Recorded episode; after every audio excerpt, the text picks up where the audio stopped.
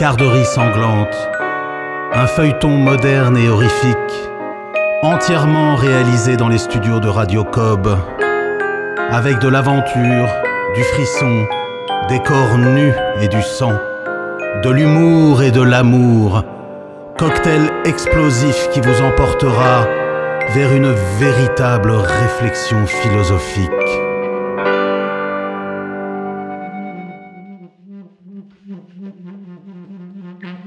La salle polyvalente est pleine à craquer.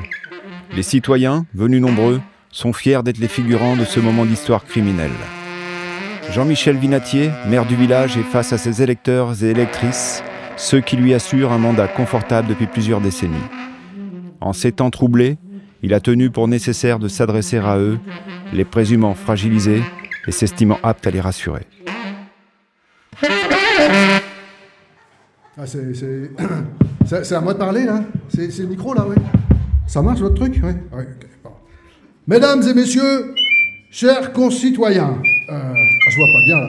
Marise, mon chou, vous pouvez me passer mes lunettes? Comment, vous les avez pas prises? Ah ben, passez-moi les vôtres, allez, vite, vite. Mesdames et messieurs, chers concitoyens, notre commune vient de souffrir dans sa chair. L'horreur est entrée dans nos vies, entre nos murs, et sur ma ligne téléphonique qui sature, oh combien L'ignominie a frappé la beauté et fauché la jeunesse. Croyez-moi, chers concitoyens, ce crime ne restera pas impuni. Le commandant de notre brigade est sur le pied de guerre, aidé par les meilleurs éléments de la PJ de Limoges, qui se résume d'ailleurs par une bonne femme, euh, par, euh, enfin, cette inspectrice.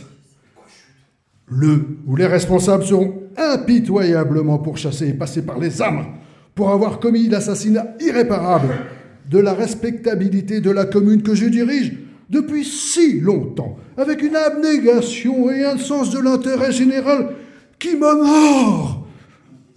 Ce n'est pas pour rien que lors des dernières élections, eh ben, je suis passé les doigts dans le nez. Je vous prie de m'excuser si vous me trouvez décousu, mais je ne dors plus, bon de Dieu. Je ne dors plus, je ne pense qu'à tout ce sang et toute cette saloperie qui me retombe dessus. Vous comprenez, mère, c'est un poste peinard normalement. On n'est pas à Tegucigalpa ou dans les alentours. Que je sache, quoi. On exfiltra le maire avec beaucoup de douceur, en lui tapotant la main et en lui murmurant de miroitantes augmentations du budget et des rubans à couper au kilomètre. Le potentat local fut mené dans un centre spécialisé pour les politicards en dépression, dans un coin paumé de la Creuse. Un grand parc arboré et concentrationnaire où étaient régulièrement organisés des concours de discours et des battles de réforme, le tout arrosé de mousseux et d'assortiments de gâteaux secs sur des nappes blanches en rouleau pour faire plus vrai. À quelques dizaines de kilomètres de la Creuse et de ses vertus thérapeutiques, notre village profite de l'apéritif du soir pour passer en revue les derniers événements. Chez Flavius, on trinque à la santé de tout ce qui bouge et même de ce qui ne bouge plus. La table où ont pris place le commandant, Joël Folio, l'inspectrice de Limoges, Félicia Daniel et le journaliste Crémieux déborde de cacahuètes, de vin blanc et de caractère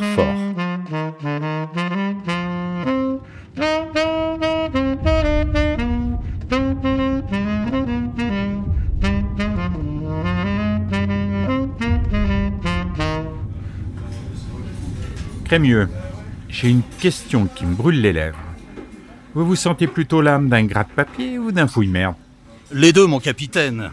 Je suis un gratte-merde si vous préférez. Ça vaut toujours mieux qu'un gendarme fantassin inopérant. Ah, la belle et franche camaraderie que voilà. On s'entend de tendresse derrière cette façade virile et brutale. Des esprits plus cartésiens que le mien pourraient penser que vous ne pouvez pas vous encadrer. Moi, je ne vois que de l'amour. Euh, c'est de l'humour importé des îles Ne prenez pas tant de peine, monsieur le journaliste. Le racisme ne m'atteint pas. Dans le fond, c'est qu'une mauvaise manie. Un vilain défaut humain, comme le mensonge ou le rockabilly. Moi, je trouve ça odieux. Ça ne l'est pas tant que ça, croyez-moi. Monsieur Crémieux n'est pas aussi méchant qu'il le pense. Il est simplement dépassé et impoli. Bon, ça va, j'ai compris. Je suis un has-been indélicat. Puisqu'être méchant n'est pas assez à la mode pour Madame Colombo, si nous parlions plutôt de notre affaire, je ne vous amuse pas Vous n'aimez pas les clowns, alors vous pensez quoi des clones À vous aussi, vous partez dans cette hypothèse délirante? Et pourquoi pas? C'est quand même ce qu'il y a de plus plausible. Ces malformations ont avant tout la gueule de l'échec. Pour moi, ce sont des prototypes qu'un docteur Frankenstein des monédières a tout bonnement foiré. Donc, euh, si je vous suis bien, monsieur Crémieux, il faut s'attendre à trouver d'autres cadavres mal formés de Pamela Gibson? Sans doute. Et même mieux que ça. Il faut s'attendre à voir une Pamela Gibson tout à fait conforme à l'original, promener ses petites fesses britanniques dans les ruelles de cette charmante cité huguenote. Et puis, je vous en prie, appelez-moi Silver. En tout cas, Silver ou Crémieux, voilà un drôle de cas de serial killer. Le FBI va carrément être vert de jalousie et Hollywood va couvrir ce village de dollars. Un psychopathe qui s'acharne à tuer la même victime, encore et toujours. si ça, c'est pas de l'obsessionnel. C'est vrai que c'est pas banal.